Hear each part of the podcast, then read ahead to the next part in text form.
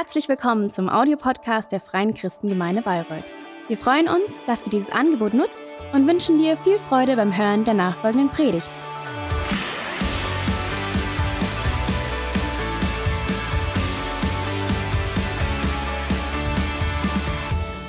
A wonderful welcome from me as well. And because a lot of us may still be laying in the beds or on the sofa, I thought I'll also just make it a little comfortable for me. So we've got a lounge studio this morning, and this morning we're going to carry on with our James series.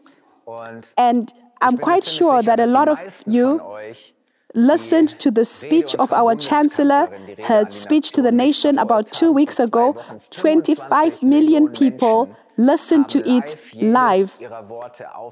And in the media, the speech was analyzed just after it was given and it was called historic, dramatic, moving. And it was discussed if she had used the right words, how these words are to be understood, and what these words bring out in us. And to be quite honest, in a time of crisis, communication plays a big role. In a crisis, it's about using the right words because words influence and affect a lot. Words bring out emotion, they can build trust, they can bring hope, they can calm, they can bring clarity, they can give direction, they can shake awake, and they can inspire to action. But words can also do the negative. Words can make us unsure, they can bring confusion and fears, they can even make us upset. And at the moment, we have been listening very particularly to what particular people are saying. For example, experts, scientists, politicians. There's also a lot of fake news going around, a lot of headlines that are sensational, a lot of conspiracy theories, a lot of talk is going on, a lot of communication, and not everything is truthful and not everything is helpful. And sometimes we don't know what we should believe in. Words are powerful. Words influence and affect us. And even we can talk in different ways in this time. We can complain, we can slander, we can murmur, or we can thank and express appreciation, we can encourage, and we can bring out hope with our words, and we can also share good news. And I find it so fitting that James speaks about what power and what effect our words have and how we should handle our words. The first thing that he talks about is the effect of our words. Sometimes it's not so clear to us what influence our words have. Sometimes I'm quite amazed when my children remind me of something that I said. You know, sometimes I've probably forgotten it already, or I didn't really think about it much, but my children stand upon my word and they know it quite particularly what I said. And they say, Papa, you said this. And then it becomes clear to me what my words bring out, what meaning my words have, what effect my words have. James uses three pictures to show what influence, what effect our words have, what our words can move. And I want to read the verses 3 to 5. And it says, Behold, we put bits in the horses' mouths, that they may obey us, and we turn about their whole body. Behold also the ships, which though they be so great, and are driven of fierce winds, yet are they turned about with a very small helm, whithersoever the governor listeth. Even so, the tongue is a little member and boasteth great things. Behold, how great a matter a little fire kindleth. And I want to talk about these pictures. I went into the toy box of my children and for example, I found this lovely horse. James talks about that a great big horse is moved by a little bit in his mouth, that it can be directed, that by pressing and pulling certain points, we can move the whole body of the horse and we can influence its whole strength. That just a small impulse that we use in a particular way say it's like small words that can really move something great. This is a great picture. The second picture that he uses is that of a ship. I have brought the pirate ship of my son, and he says that through a little small helm, a whole big ship is steered and moved. My wife was born and grew up in Cuxhaven at the North Sea. And when we as a family go to visit our in laws, then we also go to the harbor and we look at the ships and we watch how these great big ships go over the water. And I've always found it quite fascinating to imagine how such a small little helm can move such a great and massive object and navigate it through the water and through the waves. And this is also a picture of our words. A few words can if affect big things. Our words can influence and steer great things. And the third picture is that of a small spark. Do you remember these things? I really loved them as a child. This is a spark wheel. And I don't know if you can see it, but even as a child and even now, I found these spark wheels very amazing. And in the darkness, you see it much better. And I'm sure we still remember the pictures of the bushfires in Australia the whole land seemed to be on fire. The flames could not be stopped. The fire could not be controlled. After 240 days, the fire was finally put out because it rained, but the consequences are unimaginable. A fifth of the Australian bush is burnt. More than 12 million hectares of land were destroyed. That's about two thirds of the land of Germany. The number of animals and insects that died is, is said to be about a billion. If you even have to think of the people who died, the houses that were destroyed, and even the consequences to the environment cannot even be, be, be put in numbers yet. And all this can be started by a small spark, and what happens afterwards just goes out of control.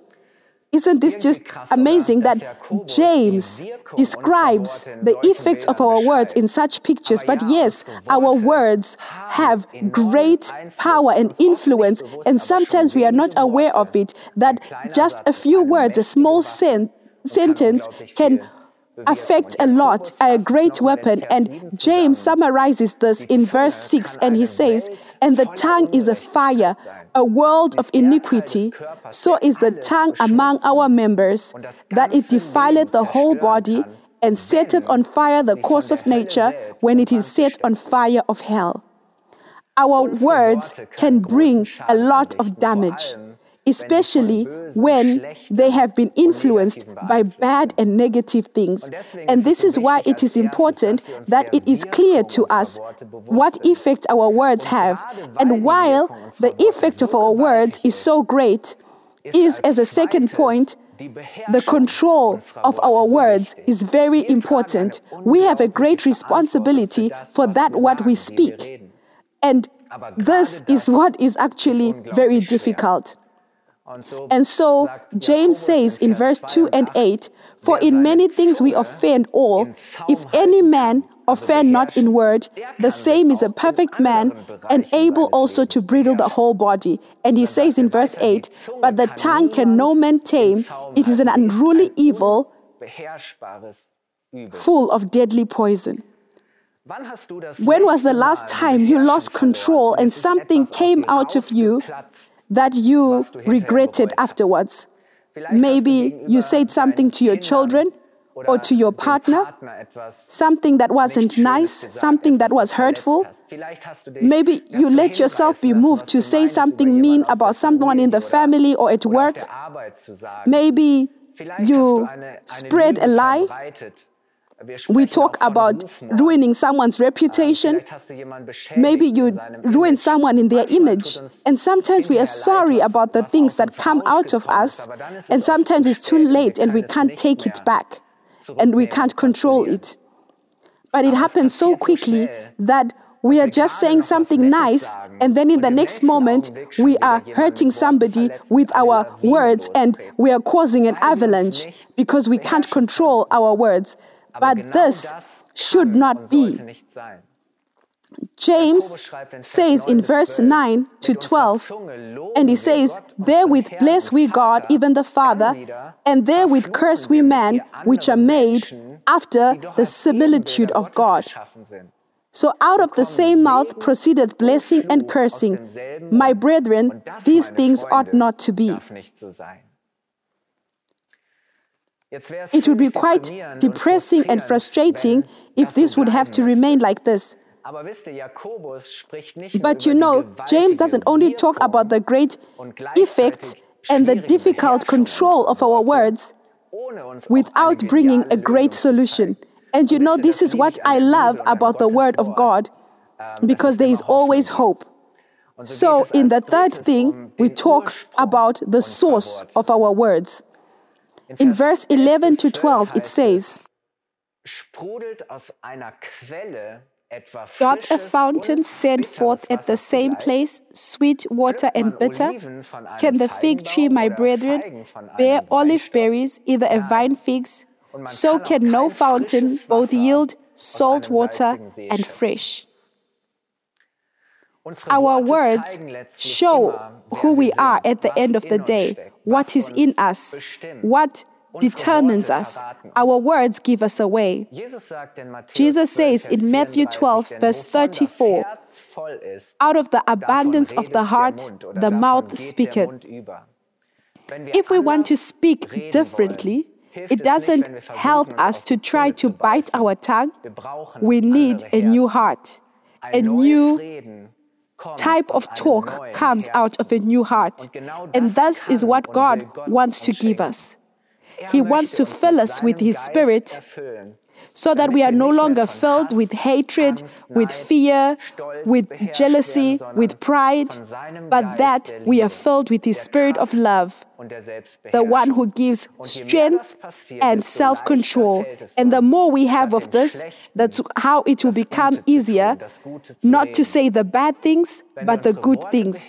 If we want to control our words, we will not only stop the bad things, but we will make the good things possible. A few words can work great positive things. And especially now, the words that we speak have got a great effect and can be a great blessing for other people. And this is why I want to encourage you, to encourage us to speak out the good things, truthful things, with a few words, a few sentences, whether spoken or written, you can encourage somebody. You can sweeten their day. You can phone somebody and speak a few precious words over the telephone, a compliment, an encouragement over WhatsApp. Just think about who you would want to speak a few nice words to over Easter through a postcard. A sincere thank you to the person working in the supermarket can work a miracle can help them to carry on. It can change the atmosphere. How would it be if you maybe said to the children who've been at home for the last few weeks to just say, hey, how great they're carrying on in this corona crisis? Or maybe to your wife who's been teaching the children every day at home, who's taking care of a lot of things, if you would just express appreciation or just say some words filled with understanding when she is maybe a little bit frustrated or just needs some encouragement. I realize myself how good words from other people that are good, how good they do to the heart. The Bible says that good words are like medicine to the soul. And the last thing, the best words should be God's word. We should listen and hear His truth. There is no word that is more powerful and mighty that we can trust in and believe in, words that can change our lives. And God wants to lead us through His word. God made the world and us people through his word. Jesus only had to speak one word and people were healed. His words save us. Words are powerful, the words that you believe and the words that you speak. And this is why you should let God's word fill your heart, change you, and they should begin to steer your actions. Bless other people through your words.